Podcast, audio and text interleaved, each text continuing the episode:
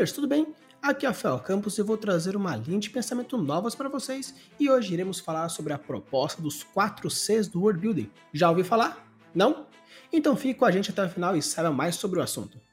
Como disse nos primeiros episódios no decorrer da primeira temporada, o World Building não é apenas uma descrição de cenário, e sim um mecanismo científico e comprovado com o poder de ampliar a experiência do leitor quando falamos de literatura e de jogadores quando falamos de games e RPG.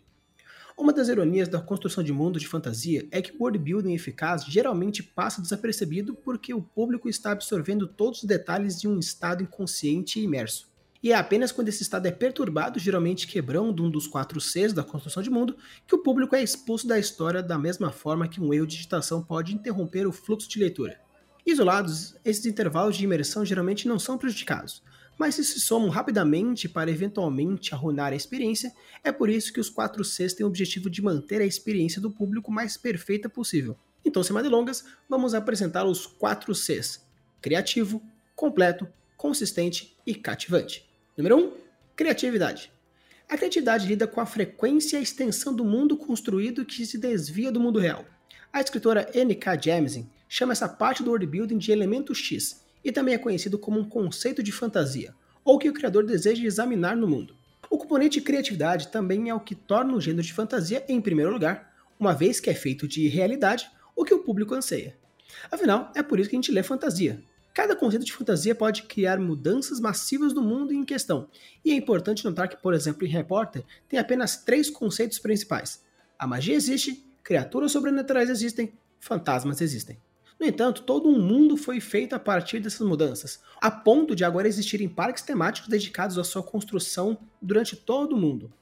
Mesmo até a média, o avô de toda a construção de mundo moderno tem apenas cerca de 5 elementos fantásticos no total, mas mesmo assim está há mais de 70 anos no mercado. Tolkien foi o primeiro a apontar que qualquer coisa no mundo não coberta por um dos conceitos de fantasia deve aderir ao entendimento do público do mundo real.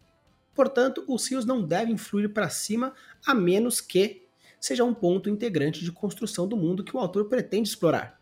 Tolkien também acreditava que os conceitos de fantasia deveriam ser explorados ao máximo, e nomear as mudanças feitas no mundo que não têm efeito nas mudanças entre aspas nominais. As mudanças nominais para Tolkien era apenas uma fachada usada para fazer o mundo parecer exótico sem colocar o trabalho real e torná-lo logicamente sólido. Embora as mudanças criativas sejam o motivo pela qual lemos o gênero de fantasia, elas têm as suas desvantagens. Como qualquer tempero, uma pequena quantidade melhora a refeição, mas muito pode ser insuportável. E o conceito número 2 é o fato do mundo ser completo. Significa que deve sentir que o mundo existe antes do início da história. Tem regiões que não foram exploradas na história atual, mas continuará existindo depois que a história terminar. Como a caracterização de uma história, esses detalhes que fazem o mundo parecer bem redondinho, ao invés de um recorte de papelão plano. Uma das razões pela qual Star Wars causou tanto impacto quando estreou em 1977 foi porque os mundos pareciam muito reais e vívidos. Além disso, como a única linha de diálogo de Obi-Wan, o sentido da história foi cimentado com uma menção: Olha a Guerra dos Clones, que mais tarde se inspirou para um filme inteiro. Essa referência improvisada à Guerra dos Clones é um dos melhores exemplos do que o escritor Thomas Wolfe chama de ilusão de completude, que dá dicas do mundo mais amplo dentro da história em oposição a soletrar cada detalhe. Esse de mistério vai longe, pois envolve a imaginação do público e permite que eles se perguntem que essas referências improvisadas à história ou geografia adicionam e implicam. Esse é o conceito por trás que a gente chama de iceberg oco. Mas cuidado no quão oco vai ser, porque senão vai ser apenas uma ilusão, e quando você for deixar a sua completude mais completa, você pode cair no buraco da simplicidade. E o terceiro conceito é o conceito da consistência, que significa que o mundo não se contradiz ou se desvia das leis da natureza como entendemos. Não quer dizer que ele não possa quebrar a lei da gravidade, da inércia e assim por diante. Mas se por acaso seu mundo tiver alguma lei estabelecida, cuidado para não quebrar ela depois. Quando pesquisados, os fãs de fantasia classificam as inconsistências internas como forma número um de quebrar a imersão. E esse teste feito com os leitores mostrou que a inconsistência é um dos fatores que mais atrapalham a imersão, com mais de 70% das quebras de leitura. No entanto, como mencionamos na parte de criatividade, qualquer coisa que não esteja diretamente sobre o guarda-chuva de um conceito de fantasia deve aderir às regras do mundo real. James ecoa Tolkien aqui quando ela aponta que o público se considera especialista nesse mundo e é por isso que eles usam sua compreensão dele para emergir na veracidade do seu mundo criado. Deve-se notar também que a inconsistência não é um obstáculo para o mundo. Conforme mostrado em algumas pesquisas, existem mais de 200 inconsistências dentro da série Harry Potter. Nas obras originais de Tolkien e de George Lucas também foi encontrado diversas inconsistências, porém para eles, como essa parte é muito importante, foi feita uma revisitação e assim uma melhora para seus leitores.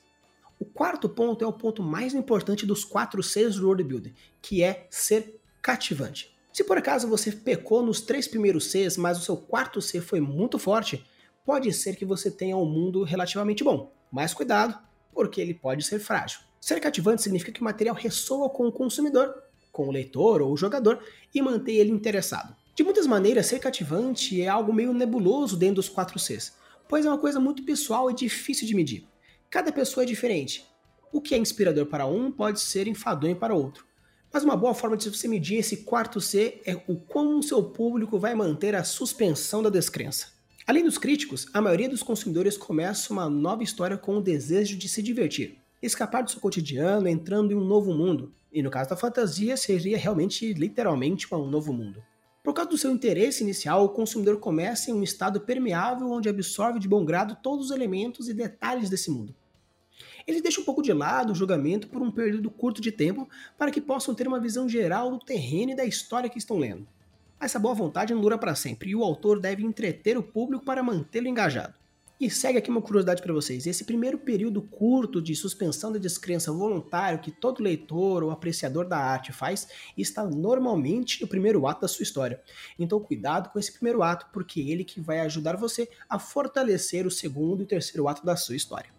Então hoje aqui eu trago para vocês esse novo conceito dos 4 Cs do building, onde o seu mundo tem que ser criativo, completo, consistente e cativante. E quando vocês forem trabalhar esses quatro conceitos, quanto mais bem atrativo for esses quatro, você com certeza vai trazer um mundo muito mais cativante, dando um enfoque mais forte para suas histórias e seus personagens e deixar com que os seus leitores não quebrem a suspensão da descrença no decorrer das suas histórias. Então, fica essa dica para vocês. Usem a bolsa das suas criações e deixem seus mundos cada vez mais incríveis. Valeu!